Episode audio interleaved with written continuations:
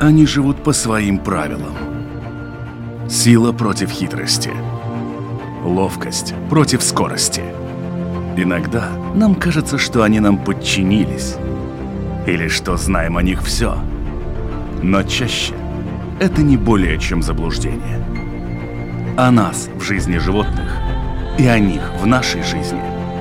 В программе «Дикая натура» Покупая себе породистого котенка или щенка, люди расстаются с очень внушительными суммами, но в то же время некоторые приобретают ощущение, что на разведении можно построить хороший бизнес.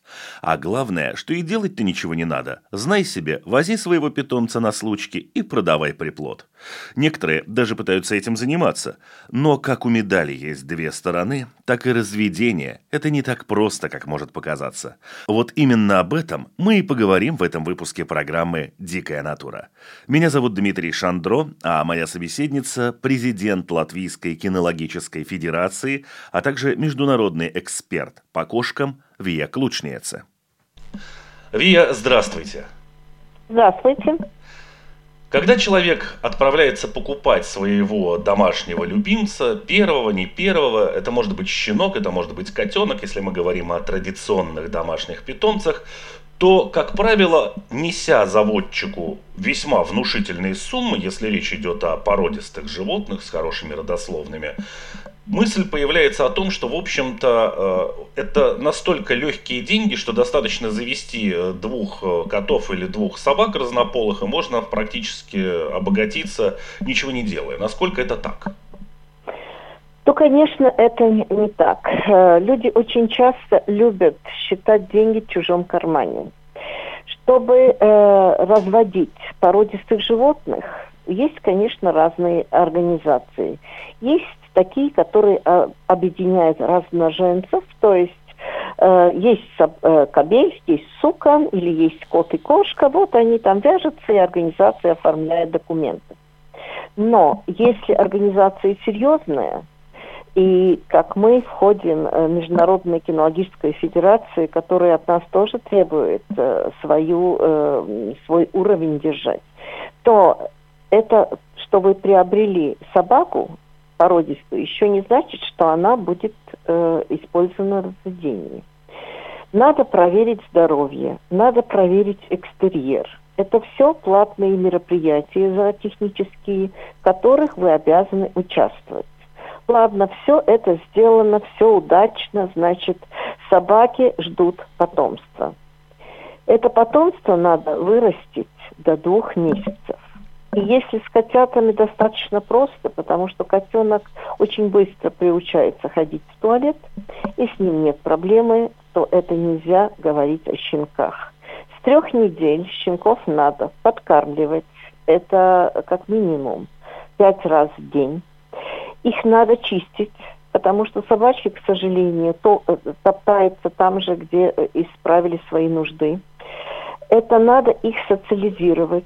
Это значит, надо брать на руки, надо э, с ними уже э, думать, чтобы он знал, что такое э, разные э, звуки, телевизор, радио. То есть вы готовите собаку так же, как ребенка, к выходу к новой жизни.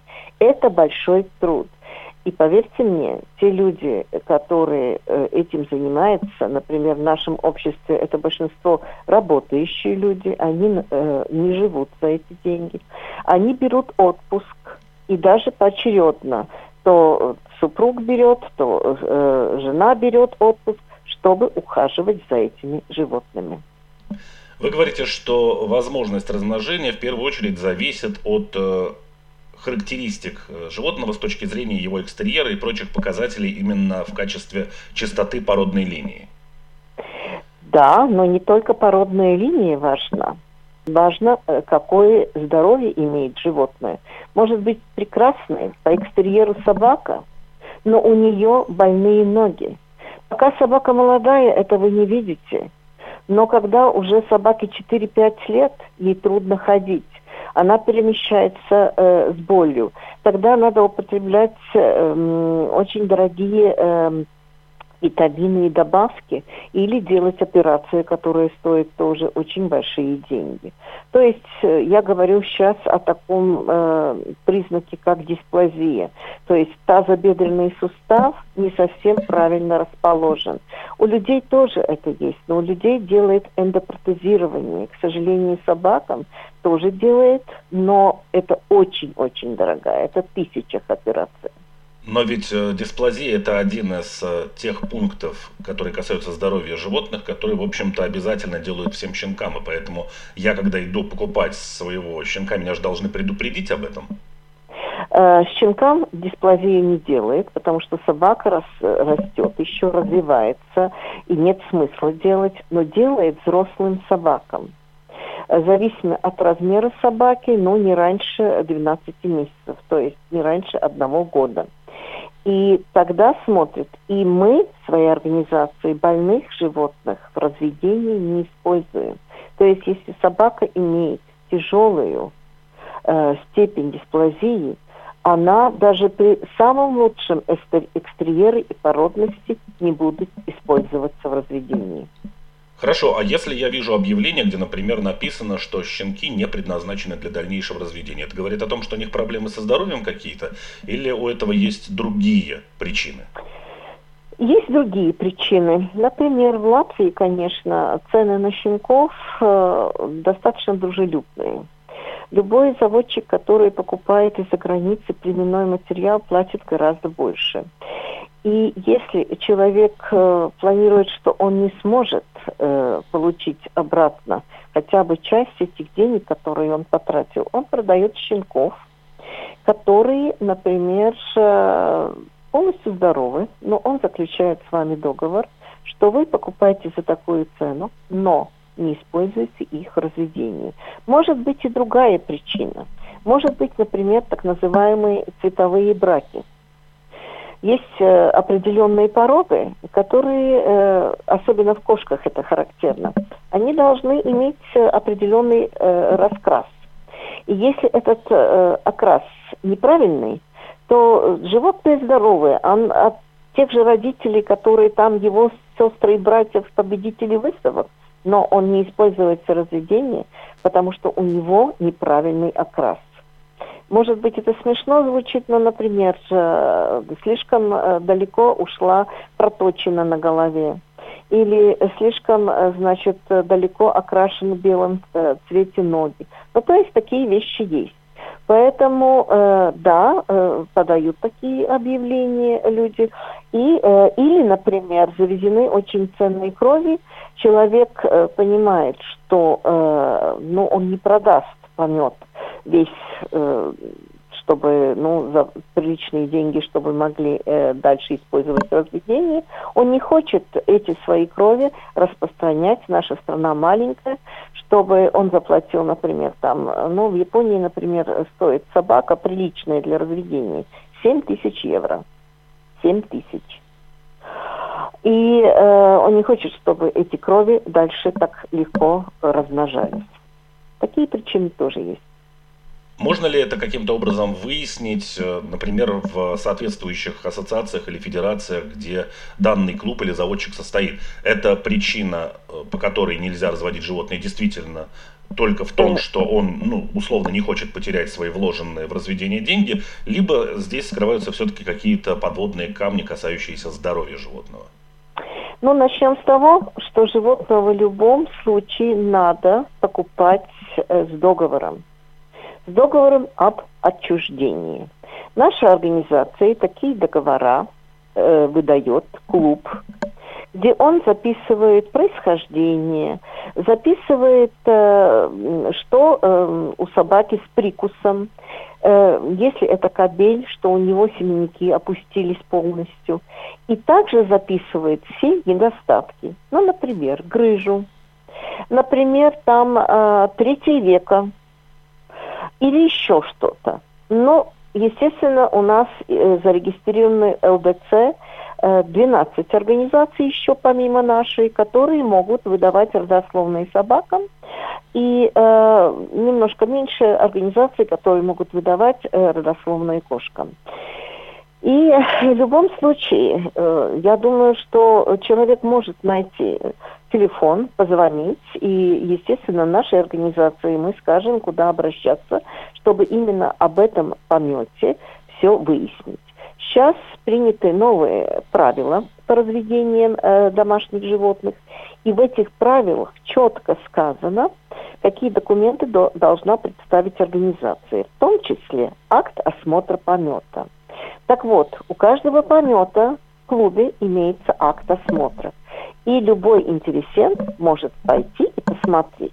Или руководитель э, породы расскажет, что же они увидели при актировке щенков и какие э, плюсы или недостатки в этом помете. Хорошо, э, если мы вернемся все-таки к вопросу, например, разведения, то э, что касается э, той части, когда у меня дома вот этот весь помет бегает, да, и я должен этих щенков э, выкармливать, как вы говорите, люди берут отпуск друг за другом, их э, правильно кормят, их приучают, их социализируют, их учат гулять и так далее, и так далее, и так далее. Хотя, наверное, в этом возрасте со щенками еще не гуляют из-за прививок. Нет, гуляют. Если это частный дом, уже гуляет. И, конечно, гуляет щенками после первой прививки. Это 8 недель. Ну вот, а если у меня, скажем, кабель, то я же, по большому счету, ну что там, отвез его на вязку куда-то, получил своего алиментного щенка или даже деньгами, что еще проще. И вообще, в принципе, и голова не болит. Его можно катать по миру и горе не знать. Ну, не так. Э, э, э, конечно, кабель должен, во-первых, тоже пройти все проверки здоровья. И надо сказать, что, ну, если у вас есть один кабель, и чтобы катать его по миру, он должен быть очень выдающийся.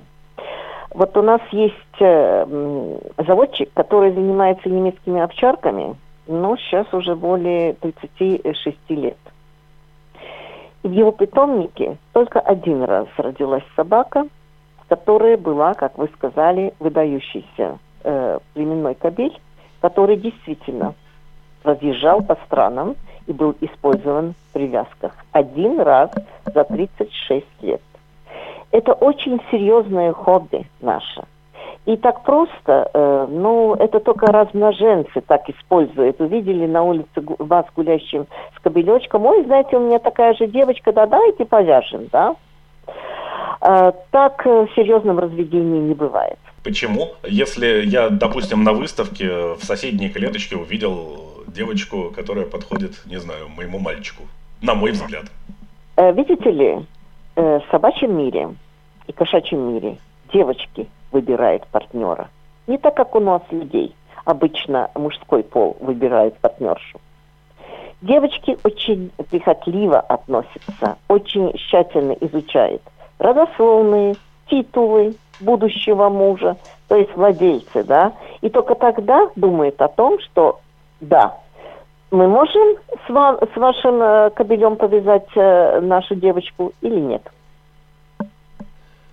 Еще э, вы упомянули, что очень немаловажным фактором является заключение договора с э, заводчиком, когда я забираю своего щенка там или котенка.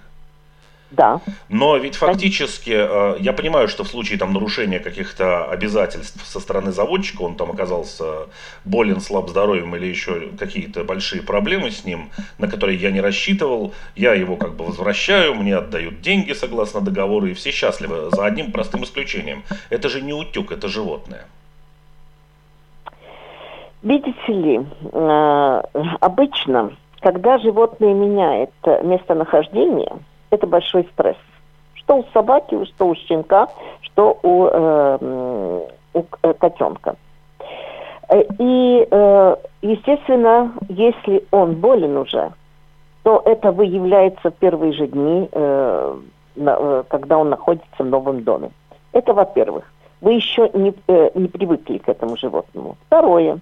В наших договорах есть пункт, если животное имеет какое-то генетическое заболевание, которое было выявлено уже при покупке, то э, э, заводчик компенсирует э, устранение этого заболевания. Но не больше, чем в размере э, стоимости щенка.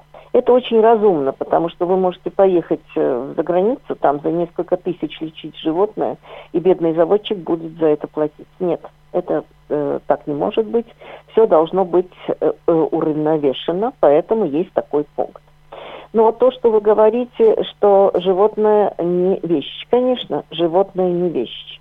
Но э, заводчики тоже не боги, и они не могут увидеть, если он нормально выращен, если он привит, да, э, животное, его же осматривает ветеринарный врач, и ничего не было видно и так далее. Конечно, при жизни, например, может э, показаться, например, у многих собак есть старческая э, катаракта.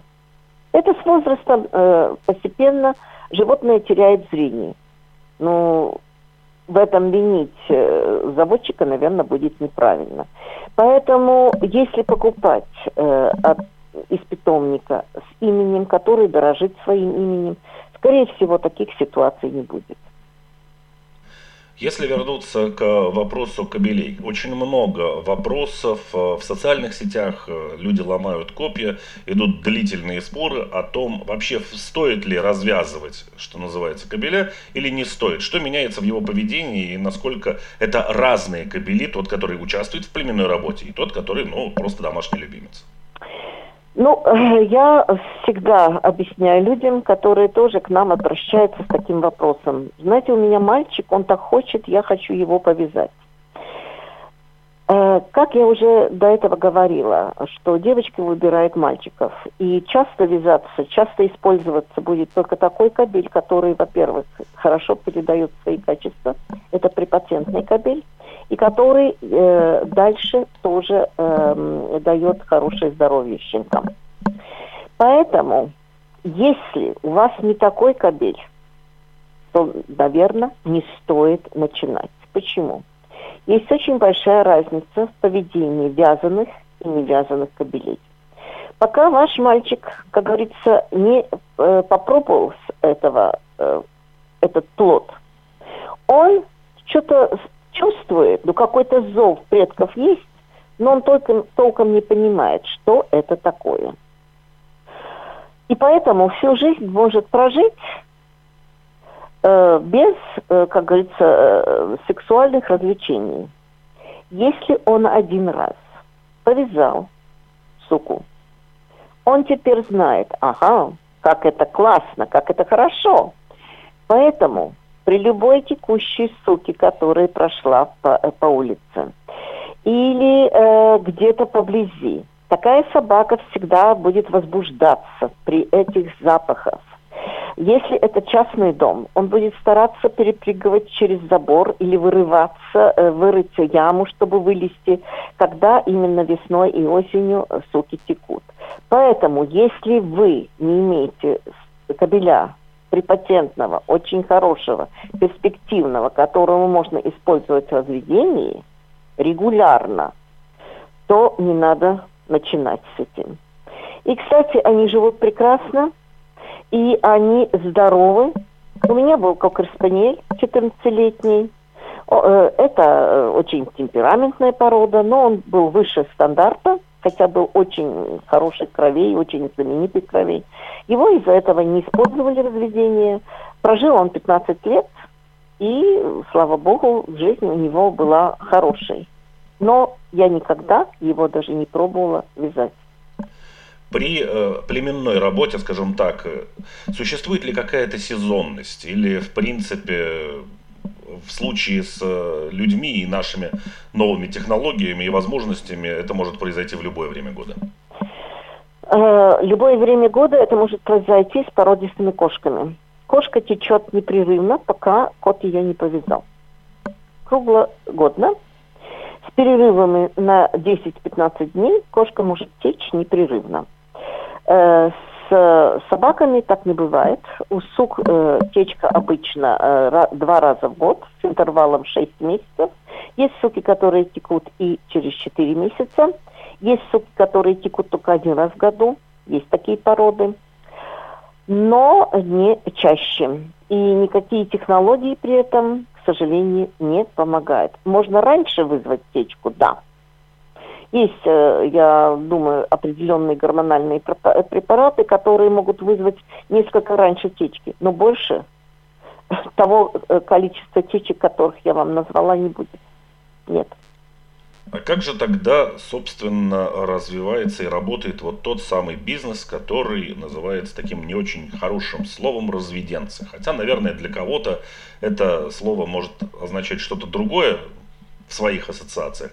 Тем не менее, как правило, разведенцами называют людей, которые преследуют одну единственную цель. Это как раз получить приплод, и этот приплод как можно скорее продать. Ну, начнем с того. Э, существует он, кстати, он очень сократился в Латвии, когда были приняты э, правила благосостояния э, животных. Этот бизнес э, немножко уменьшился.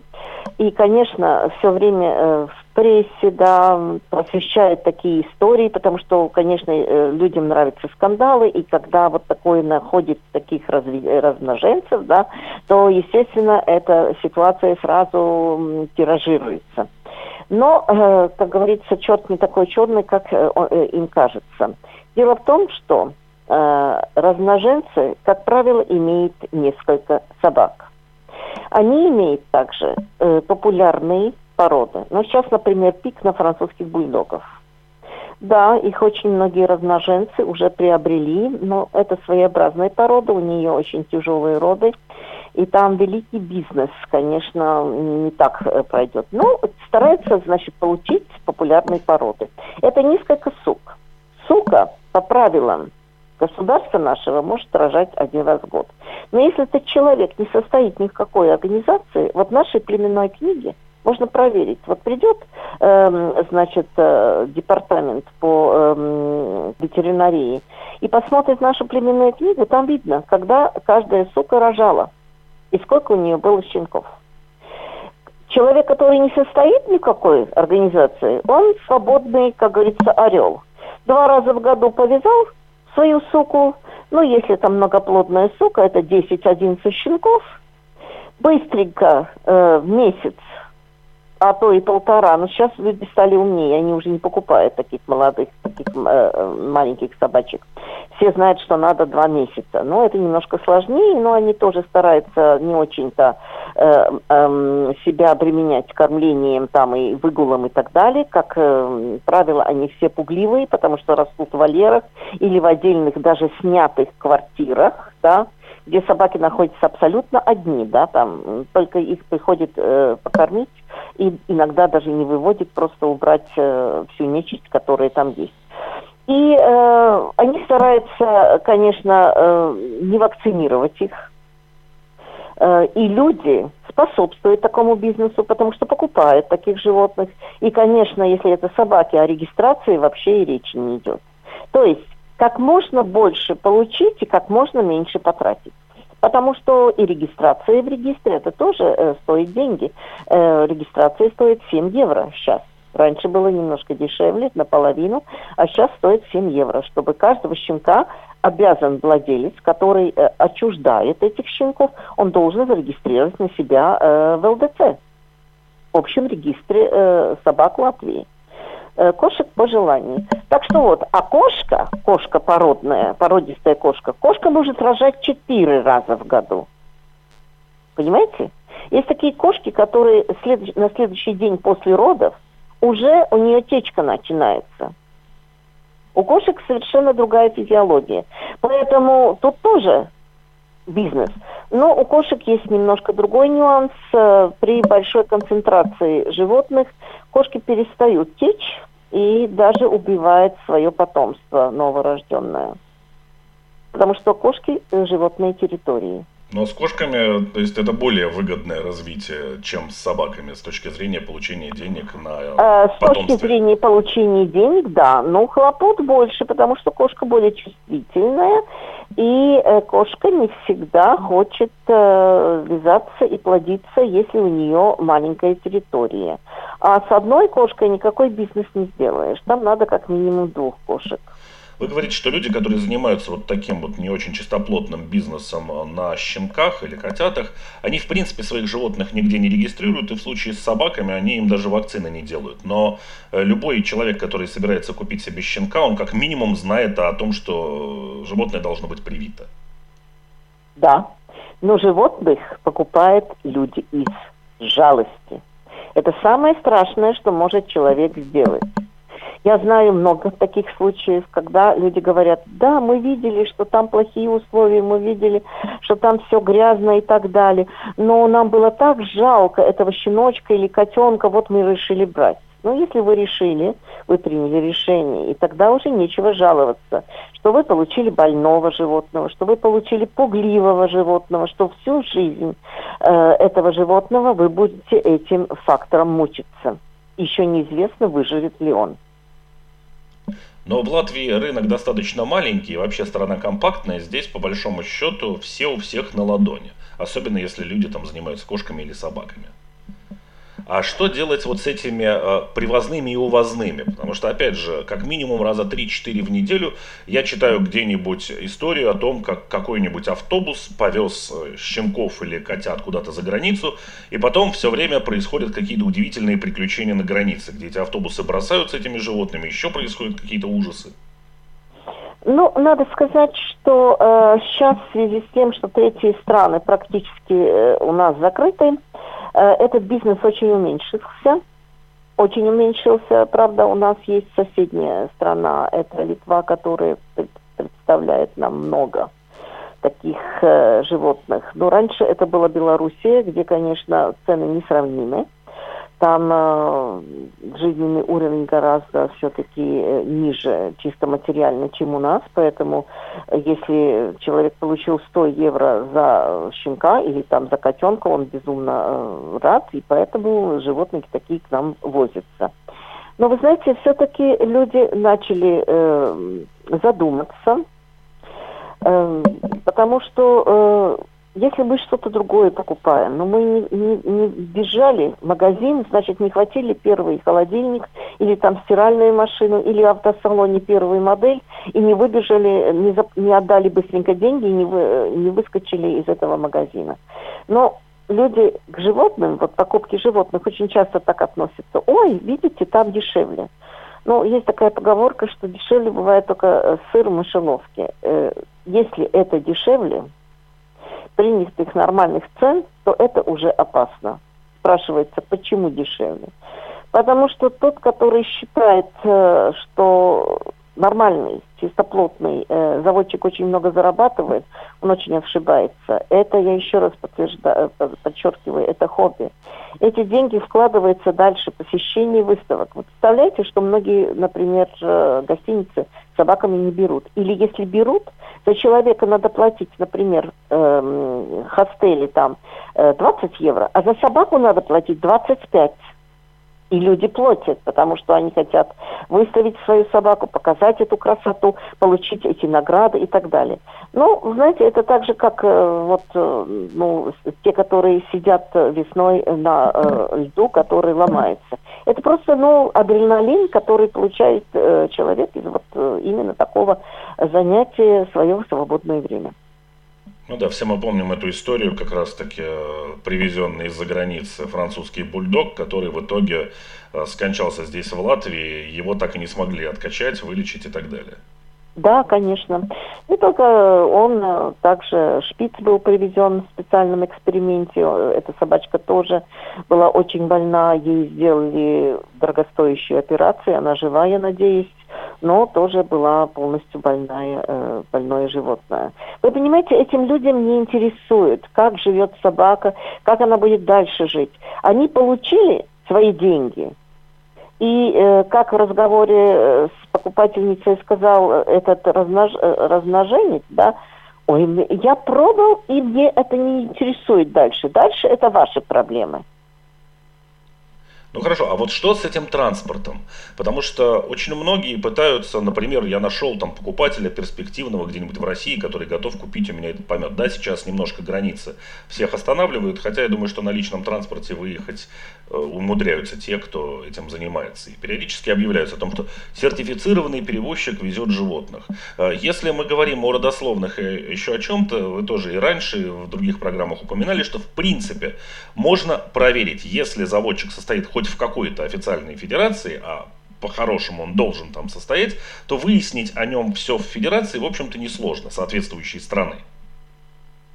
Ну, вообще-то, по нашему законодательству сегодняшнему, человек, который разводит породистых животных, не может их разводить, не будучи членом какой-то зарегистрированной организации. Но зарегистрированной именно, как я говорю, э, в ЛДЦ, да, нашем регистре он не может заниматься.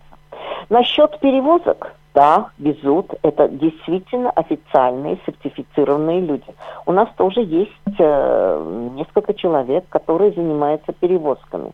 Но они не везут в одном контейнере, как э, селедок бочки животных. Например, на днях э, к нам привезли э, кошку из Иркутска из очень хорошего питомника. Люди э, заказали эту кошку, ее переправили в Москве, и там уже наш переводчик взял эту кошку, чтобы привести определенный наш питомник. Мы тоже отправляем животных. Вот недавно э, наша заводчица отправляла двух э, кошек в Китай. Китай, да. Есть определенные перевозчики, кстати, также авиакомпании берут на перевоз. Но сейчас надо, чтобы перевозить животных, регистрироваться э, в нашем, нашей ветеринарной службе и брать так называемый трейс-сертификат. В Евросоюзе о, эта система уже налажена, и сейчас ни один переводчик, который нормально свою работу выполняет, без этого трейс-сертификата даже не пускается в разговоры.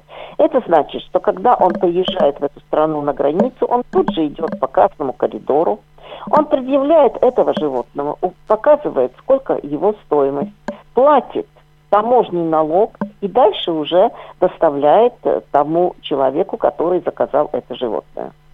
Это нормальный перевоз. И он прозрачный, и его можно э, выследить, куда это животное уходит. Но самое страшное, что именно несколько раз на границе были пойманы автобусы из Литвы, где животные были перемешку, коты, э, собаки, там еще какие-то грызуны и так далее. И да, эти автобусы бросались, потому что Англия очень строгая страна, она и была до этого, но сейчас после Брексита она опять э, ожесточила свои правила, и, естественно, провести трудно. Ну, а те люди, значит, зачем им э, возить обратно? Они же ничего не получат от э, того, что они будут вести обратно этих животных. Поэтому они кидают животных, да.